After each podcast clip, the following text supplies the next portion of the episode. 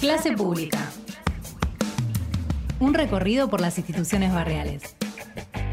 La UNDAD en el territorio. Muy bien, nos llega una información que habla de trabajadores y trabajadoras que se manifiestan en el acceso a cataratas desde las 7 de la mañana. El corte de ruta es total. Este, esto pasó el fin de semana largo, eh, el acceso al principal destino turístico de la provincia y este, queremos saber por qué está pasando esto. Así que nos comunicamos con Mónica Agurina, que este, estuvo allí y es una de las trabajadoras de la educación. ¿Qué tal, Mónica? Buenos días, ¿cómo le va? ¿Qué tal? Muy buenos días. Eh, Fernando, Axel, que están ahí en el piso. Así es. Sí, eh, jornadas, tuvimos muchas jornadas. Esta fue eh, la anteúltima de este proceso que dimos en el año 2022, que empezó allá por marzo, el 11 de, perdón, en febrero, el 11 de febrero, y que nos encontró de cara al gobierno de la educación aquí en Misiones sin respuesta. Eh, la disputa es absolutamente salarial. Bien. Nosotros sabemos que el salario, la inflación este año estaba cerca de 55 y cada vez se aleja más.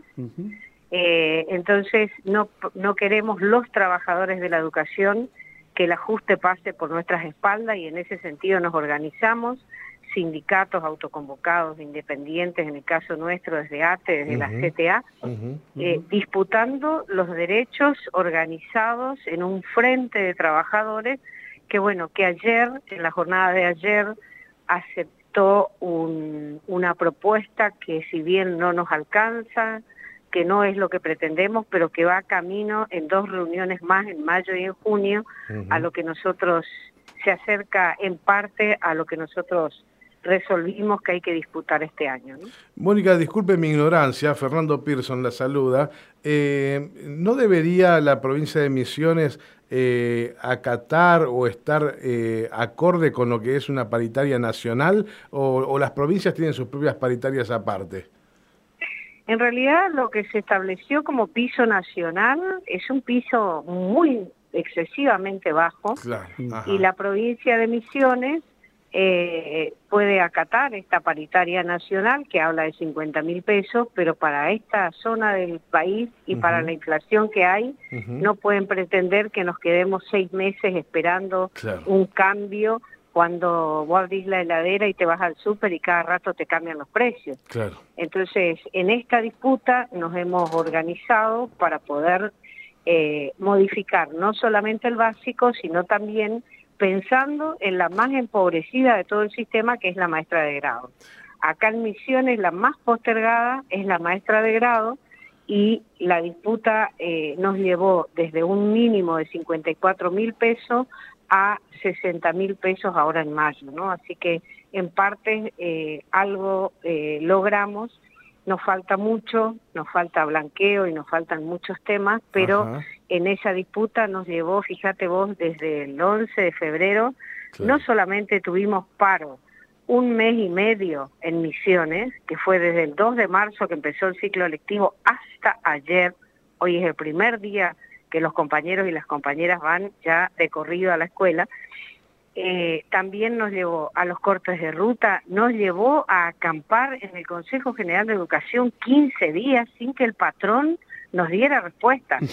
15 días que estuvimos apostados adentro y afuera del Consejo General de Educación, que levantamos por decisión colectiva, fuimos una semana a clase porque iba a venir la mesa de diálogo, porque se iba a solucionar el problema, y cuando nos sentamos nos dijo el gobierno de la provincia de Misiones, plata no hay, chao hasta luego, y volvimos a la disputa. Allí, ¿qué pasó?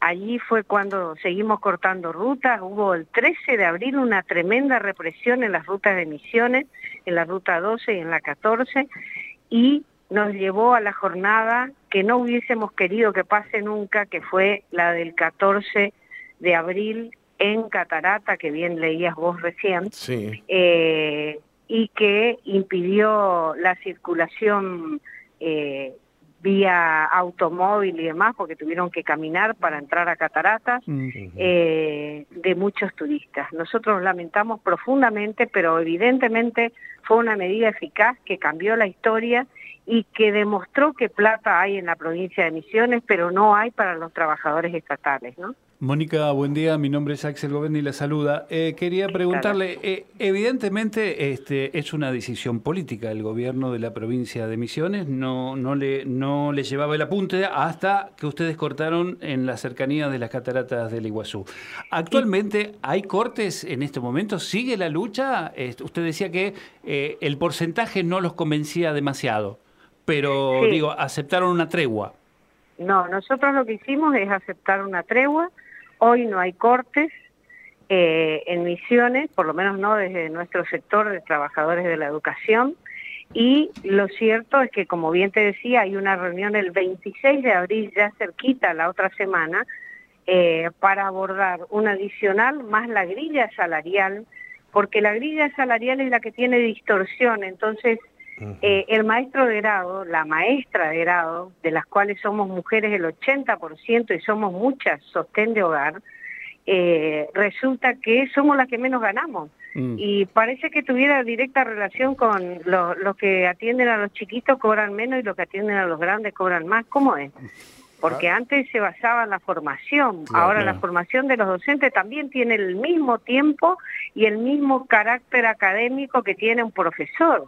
Entonces ahí viene nuestra disputa y ahí viene también el hecho, eh, para, para darles una idea, de que en Misiones la escuela pública la bancamos las maestras de grado en la escuela primaria. Mm, eh, ¿Con qué? Con el kiosco, con el festival, con la rifita, con todas las actividades que hacemos con la comunidad educativa, bancamos la escuela pública. porque más de una vez se nos cae encima, ¿no? Usted nos decía hace un ratito, si no escuchamos mal, 50 mil pesos gana una maestra de grado. Ganaba 54 y en mayo llevamos a 60. Y, cuénteme, porque acá desde, desde Buenos Aires a veces se nos hace difícil dimensionar realmente el tema de distancias y demás. Estamos hablando de maestras que tienen que viajar mucho, porque me imagino que, que la mayoría deben estar en situaciones de, de escuelas rurales y no de escuelas de ciudad, ¿no?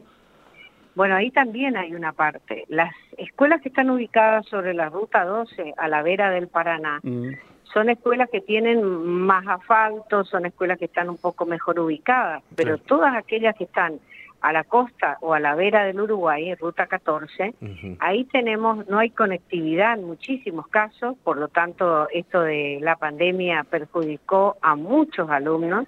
Eh, también, ¿qué sucedió? Que en esta etapa eh, se está pagando, por ejemplo, zona, que es justamente zona desfavorable, eh, se paga, pero queda absorbido en la garantía, que es un piso salarial para el docente, y entonces cobra lo mismo el que está en la ciudad y el que está ya metido a 20 kilómetros en camino de tierra, que cuando llueve no puede pasar, que rompe su auto si lo tiene. Eh, para que te hagas una idea, hay colegas, hay maestras que han comprado conjuntamente, cuatro o cinco maestras de una escuela, compraron un autito para poder llegar y una semana tiene el auto cada una, porque sus autos quedaron absolutamente, entonces, cuando por fin accedes a un bien tan costoso como es el auto, eh, lo dejas eh, colgado en alguna de las, de las calles tan feas de, eh, Mónica, ¿qué, respuesta tienen de las autoridades educativas de la provincia? 400 ¿Qué le dicen? pesos. ¿Qué le dicen? ¿Qué, ¿Cuál es el motivo de esta decisión? ¿Por qué no le dan lo que ustedes piden? Bueno, lo que el año pasado, y yo quiero rescatar esto, producto de nuestra organización, como te decía al principio, entre sindicatos, autoconvocados, eh, agrupaciones y demás, pudimos eh, ganarle a la inflación dos años, en el 20 y en el 21, y con pandemia y todos nosotros salimos a la calle. Ahora, en este año evidentemente eh, quieren que el ajuste pase por las espaldas de los estatales, porque ese esa falta de voluntad no es solamente para con los docentes, sino para con el conjunto de los trabajadores estatales. Entonces, eh, por eso es que nosotros decimos este año fue muy dura la disputa, Fue muy cansadora porque hay que estar acampando 15 días fuera de tu casa, donde había docentes de Iguazú, de Andresito, de San Pedro, de toda la provincia durmiendo ahí en ese acampe, bancando ese acampe y la disputa, ¿no? Bueno, hoy, eh, ayer nosotros resolvimos aceptar esta tregua, recibir parte de lo que esperábamos, que no es todo, pero que también eh, incluye a los jubilados, a los porteros, que son el personal de servicio, y a nuestras cocineras. Fíjate vos que con la disputa nosotros logramos que las cocineras tengan un contrato con relación de dependencia en el Estado. Ah, estaban en negro comían de las sobras que quedaban en los comedores. Entonces, el gobierno de la provincia de Misiones es responsable de esto. y ahora, bueno, cuando exigimos respuesta, te dicen que no hay plata. Ahora, nosotros hicimos todo un estudio, gracias a un equipo técnico que tenemos, que demostró que el, el, presupuesto provincial creció en un 64%. ¿Quién se queda con nuestra parte? Eh, la llegada de mm, el dinero que viene de Nación por eh, financiamiento educativo se incrementó prácticamente eh, un 68%. ¿Quién se queda con eso? También los recursos propios, porque no hay que olvidar que en tiempos de pandemia Misiones cerró sus fronteras y la verdad que el crecimiento económico en recursos propios de la provincia ha sido más que importante. Ahora, si no lo vimos los trabajadores estatales en misiones o los docentes, ¿a dónde está la plata? Mónica Gorina, el reclamo es absolutamente eh, claro, eh, ojalá que lleguen a un buen término y desde aquí decirles simplemente eh, que se cuiden mucho, ¿no? porque todavía está muy fresca en las memorias el caso Fuente Alba, no vaya a ser cosa que tengamos que volver a vivir una situación tan trágica. Así que, y desde acá nos estamos acompañando. Y nos solidarizamos absolutamente con el reclamo y bueno, repetirle lo mismo éxito con la gestión que están llevando adelante y cuídense mucho, porque no, no, no vaya a ser cosa que tengamos que volver a vivir una tragedia como esa. Ojalá que no, pero también será responsable el gobierno de la provincia de Misiones. Así es. Bueno, hablamos con Mónica Gurina, que es integrante de este, la educación, pertenece a ATE y a CTA en Misiones. Muchísimas gracias, Mónica, por su tiempo. ¿eh? Bien, ahí estaba eh, cerrando. estábamos cerrando la, comunicación, fue muy clara Mónica Molina, eh, y vuelvo a insistir, ¿no? Eh, no vaya a ser cosa que tengamos que volver a hablar de un caso Fuente Alba. Esperemos que no y esperemos que la policía provincial estaba viendo unas imágenes que pasaron del sábado pasado y realmente eh, la represión contra mujeres que estaban simplemente paradas ha sido lamentable. La verdad, eh, una vez más tenemos la violencia institucional este, en reclamos que son absolutamente legítimos. ¿no? Bien. Aquellos que tendrían que estar del lado de los trabajadores que están este, del lado de vaya a saber qué patrones. Vaya a saber. Clase pública. Un recorrido por las instituciones barriales.